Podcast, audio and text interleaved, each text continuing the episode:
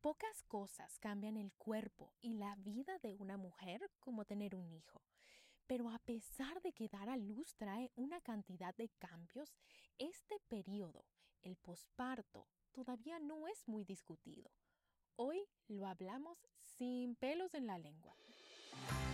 Yo soy la doctora Edith Bracho Sánchez desde Nueva York y están escuchando Las Doctoras Recomiendan, el show creado por mi equipo de doctoras y por mí y traído a ustedes por Euforia.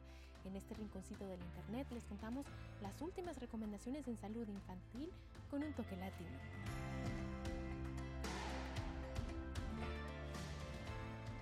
Antes de empezar, recuerden que aquí les traemos información de manera educativa, pero para problemas médicos deben consultar a su médico que los conoce y los puede ver en carne y hueso. Hoy, mi gente, como ya les decía, vamos a hablar del postparto, porque lastimosamente es un tema que todavía es un poco tabú es como que la sociedad no quisiera que lo discutamos, como que no están listos para que lo discutamos abiertamente, pero nosotras las mujeres y los hombres que nos aman y nos apoyan necesitamos oír esta información. Me acompañan hoy una vez más dos doctoras y mamás, la doctora Ana Cepín, quien es ginecóloga obstetra aquí en Nueva York, y la doctora Evelyn Bracho Sánchez, que como saben es mi hermana, tiene un doctorado en ingeniería biomédica, acaba de tener un bebé precioso y está pasando todavía por el posparto. Bienvenidas doctoras una vez más. Hola Edith, un gusto estar aquí una vez más para discutir este tema tan tan importante. Hola Edith, eh, feliz de estar aquí, gracias por la invitación y para poder hablar sobre este tema. Y sé que las tres estábamos eh, pues platicando lo, lo importante que es este tema, ¿no? Entonces empecemos de una vez. Evelyn, empezando contigo porque estás saliendo de este proceso, cuéntame cómo conseguiste información, o sea, quién te preparó para todo lo que se le venía encima a tu cuerpo. Sí, yo creo que pues yo conseguí información en muchos sitios, ¿no? Siempre he pensado que mientras más información tenga, mejor. A mí me ayuda a prepararme el tener mucha, mucha información. Eh, utilicé los recursos que me ofrecía eh, mi médico y el hospital donde di a luz. Eh, nos dieron la posibilidad de tener clases. En, en, mi caso, pues por el tema de la pandemia, fueron clases virtuales donde, aunque hablamos poco del tema posparto, me dieron por lo menos eh, un network, una red de personas, de médicos, enfermeras, a quien yo podía contactar en, caso de, de, tener algún tipo de pregunta, ¿no? También obviamente te tengo a ti, que eres médico y aunque no eres obstetra, pues me has ayudado mucho a descifrar eh, la información médica que viene llegando. Obviamente mi mamá, que ha sido la voz de la experiencia, ¿no? Eh, hay, muchas cosas que se aprenden mientras vas pasando el proceso y tengo la, la dicha, la fortuna de que mi mejor amiga eh, dio a luz tres semanas antes que yo. Entonces hemos podido compartir información, ¿no? Ella consigue algo y me lo pasa y yo consigo algo y se lo pasa. Eh, pero pues ese ha sido como mi, mi círculo, ¿no? Tratando de, de utilizar todos los recursos a mi alcance. Sí, sí, y, eso que dices es tan importante, ¿no? Eh, a veces es importante, por supuesto, el médico, también es importante eh, tener esa red de mujeres, ¿verdad? Mujeres con un poquito más de experiencia, mujeres que lo están pasando contigo, que te ayudan a, conseguir la información y, y, bueno, esas fuentes, ¿no? De, de información.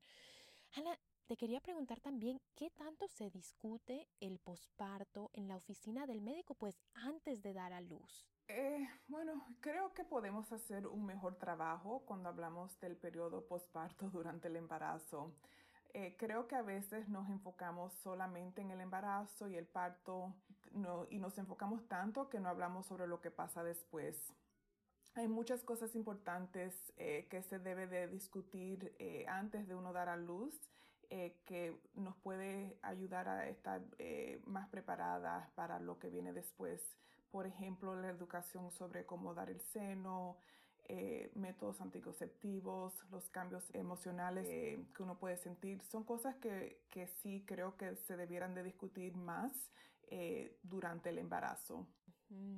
Y he notado últimamente, Ana, y, corrígeme si no estoy en lo correcto, pero hay como un movimiento dentro de la misma medicina de empezar a hablar del posparto como el cuarto trimestre, ¿no es así? Sí, es verdad. Eh, es algo que ya no estamos eh, dando cuenta de, de, que sí tenemos que hacer mejor trabajo eh, con eso y entendemos lo importante que, que sí, que es ese, ese, cuarto trimestre. Entonces, sí hay más eh, enfoque en esa área, podemos hacer, hacer más, pero sí, creo que es algo que, que está cambiando y mejorando porque es una etapa bien importante y debemos de, de ponerle más atención.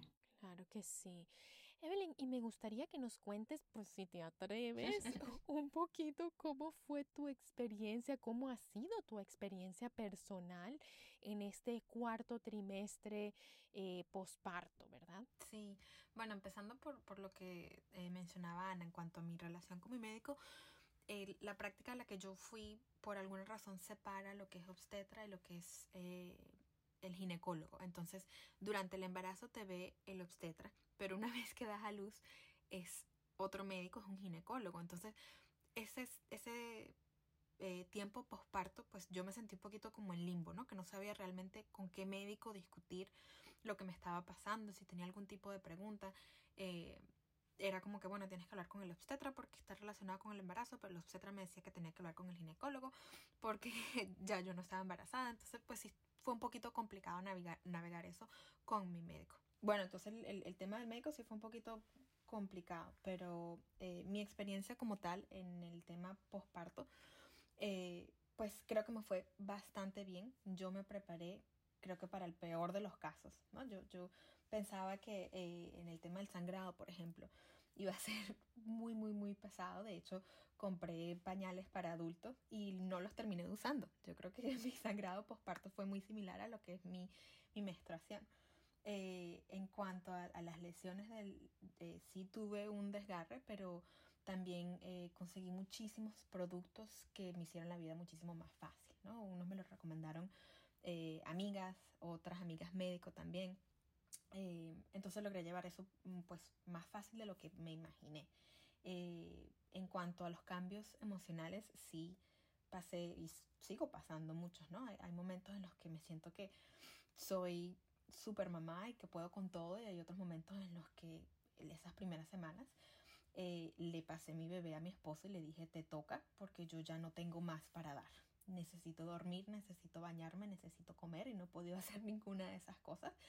Y, y, pues sí, los cambios emocionales vienen con todo eso, ¿no? O sea, el, tener que, que quizás en ese momento entregarle tu bebé a alguien más para que lo cuide, así sea por cinco minutos, a mí me causaba muchísimo estrés y me causaba mucho eh, esa sensación como quizás de culpa, de que no puedo sola y como que tuviste que aprender tú misma, ¿no? Que no hay nada de malo en pedir un poquito de ayuda, ¿no? Me acuerdo. Y, y, pues tuve la fortuna de visitarte. Como saben, si nos siguen en este podcast, Evelyn vive en San Francisco, yo vivo en Nueva York. Tuvimos que hacer una cantidad de cuarentenas, exámenes de COVID, bla, bla, bla, pero sí tuve la fortuna de, de, de visitarla de una manera segura. Y sí, pues poco a poco vi que tú misma, pues te diste un poquito más a que te ayudáramos, ¿no? Eh, no estuve por mucho tiempo, el que más te ayuda es tu esposo, obviamente, pero sí poco a poco te diste un poco más a eso, ¿no? Sí, y yo creo que, pues, yo por lo menos me dije, date tiempo, date tiempo de entender este nuevo proceso, de conocer tu cuerpo y, y, y, de estar abierta a la posibilidad de que te ayuden. Pero es difícil pedir ayuda y es difícil aceptar la ayuda de cualquier persona. O sea, por ejemplo, yo tengo a mis suegros, los papás de, de mi esposo, muy, muy cerca, pero no tengo esa confianza como para que sean ellos los que estén aquí durante mi, mi periodo posparto, esas primeras dos semanas. O sea, yo quería que estuviera mi mamá, que estuviera mi hermana, porque tengo esa confianza de decir, mira, eh, estoy sangrando mucho, necesito bañarme. Yo eso pues no me siento cómoda diciéndoselo a mi suegra.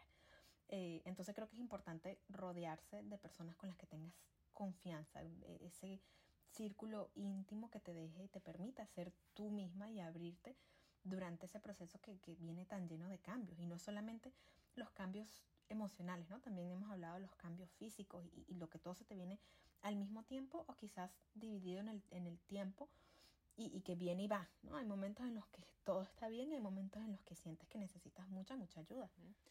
Y también eh, e, esta parte, ¿no? Pues eh, eh, ayuda, ¿no? Haberte preparado antes, ¿no? O sea, cuando ya tú sabes un poquito, obviamente no vas a saber hasta que no lo vivas exactamente cuánto te toca de cada cosita. Pero Ana, sí me da curiosidad cuando estás preparando a tus pacientes, ¿qué tanto discutes estas cosas? El sangrado, ¿verdad? Las lesiones que pueden haber durante el parto, ¿verdad? Estos desgarres y este tipo de cosas.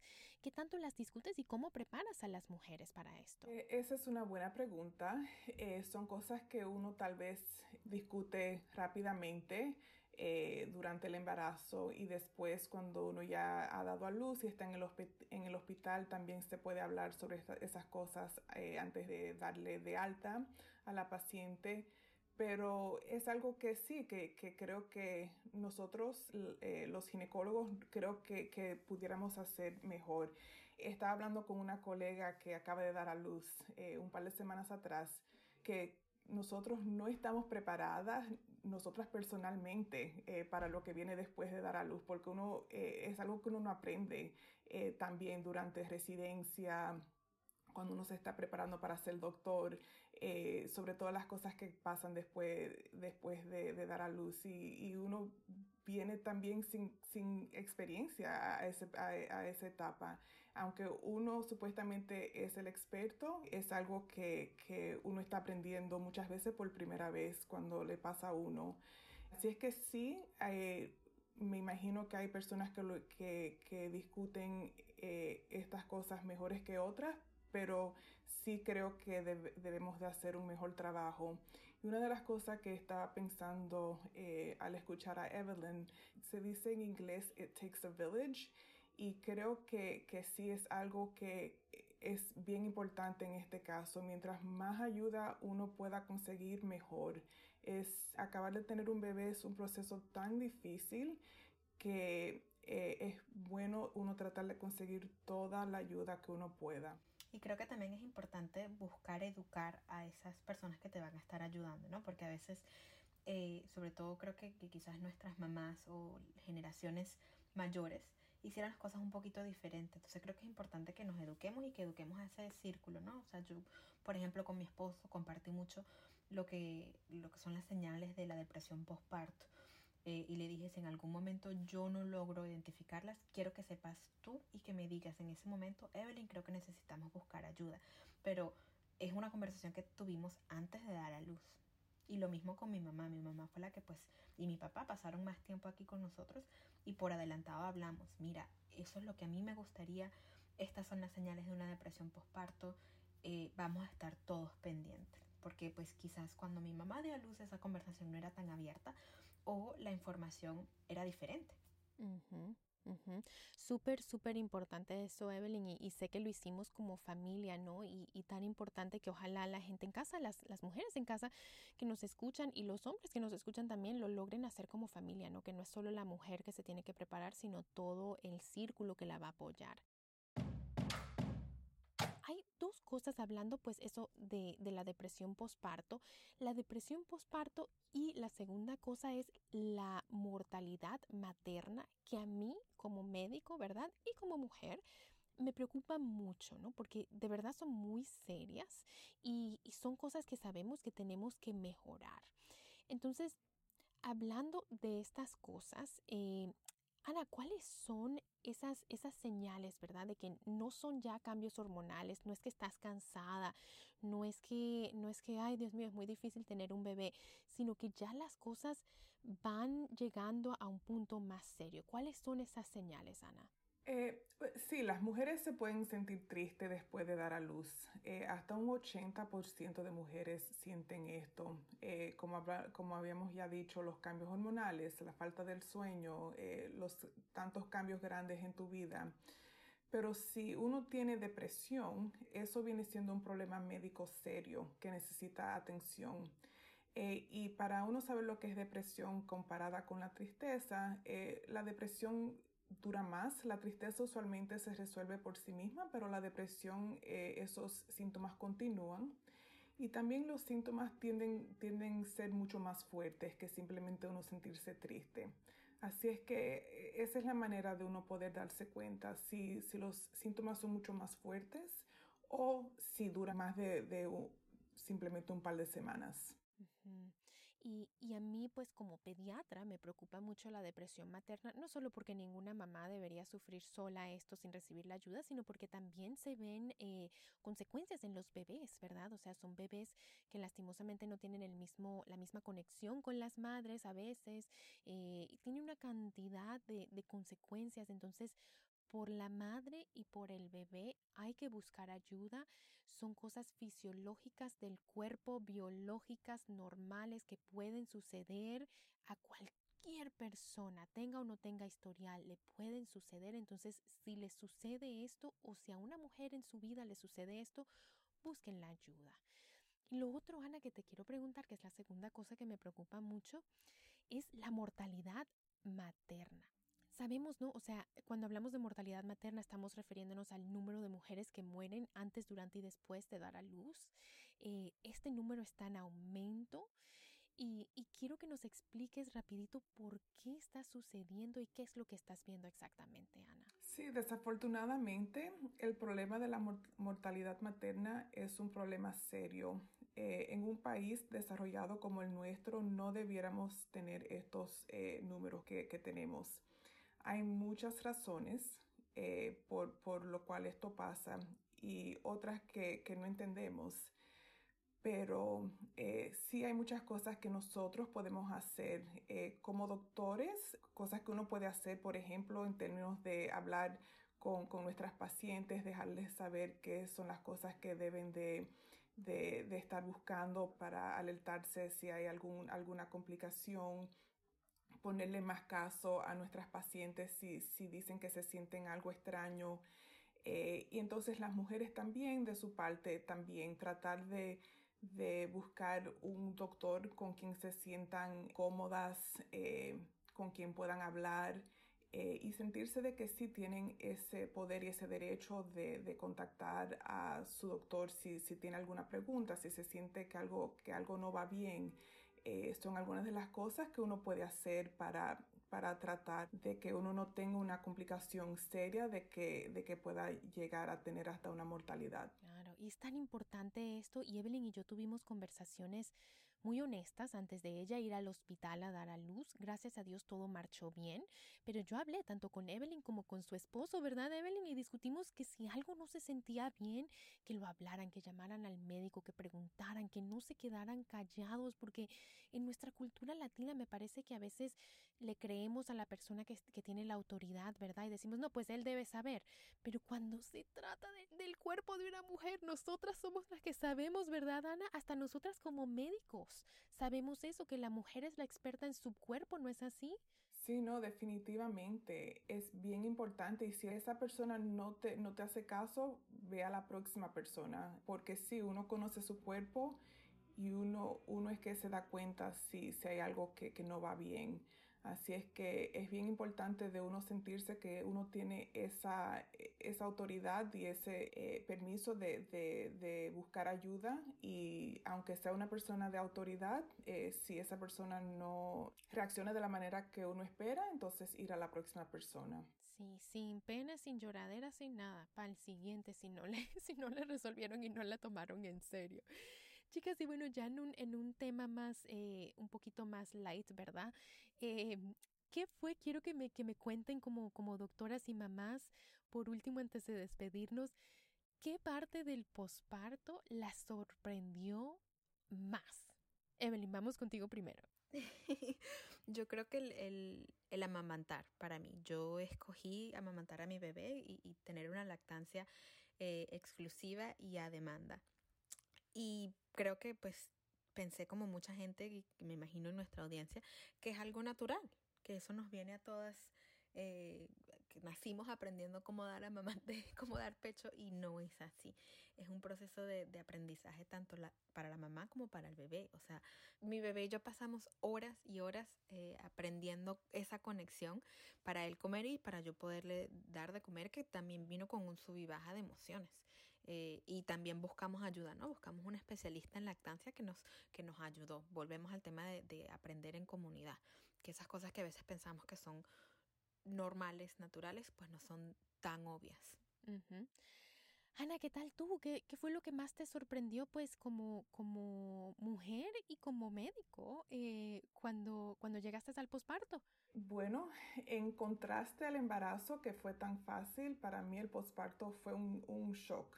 Fue bien difícil para mí eh, las dos veces. Yo tuve cesárea. La cesárea es una cirugía grande eh, y el recuperarse de una cirugía tan grande es algo bien difícil. Y aparte de eso, también dar el seno a la misma vez es bien difícil. al igual que Evelyn, yo también pensaba que dar el seno era algo natural y que iba a pasar fácilmente y es algo tan increíblemente difícil.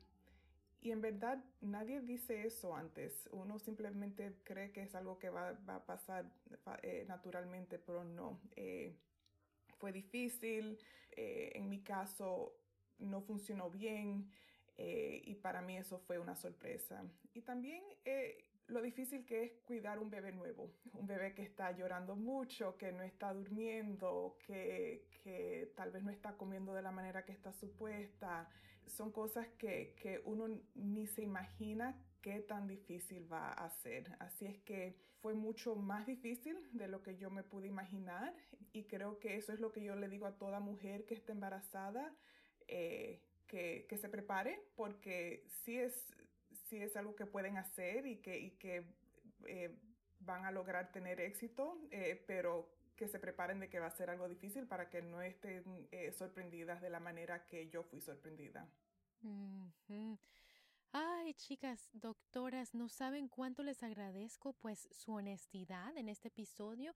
Me siento pues como mujer muy afortunada de estar embarazada y tener mujeres como ustedes, ¿verdad? Que ya lo han pasado, que están informadas, que puedo preguntarles, ¿verdad? Que podemos pues ir llevando las cosas juntas y ojalá este episodio pues cumpla ese, esa labor para una mujer que nos escucha, que no tenga dónde ir para conseguir información o que sencillamente se quiera informar un poquito más. Entonces, un millón de gracias por su tiempo y por su honestidad, doctoras. Gracias por la invitación, fue un placer.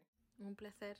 Bueno familia, con esto hemos llegado al final. Ojalá les haya ayudado mucho este episodio sobre el posparto, lo compartan. Yo soy la doctora Edith Bracho Sánchez y esto ha sido Las Doctoras Recomiendan, el podcast de salud infantil creado por mi equipo de doctoras y por mí y traído a ustedes por Euforia.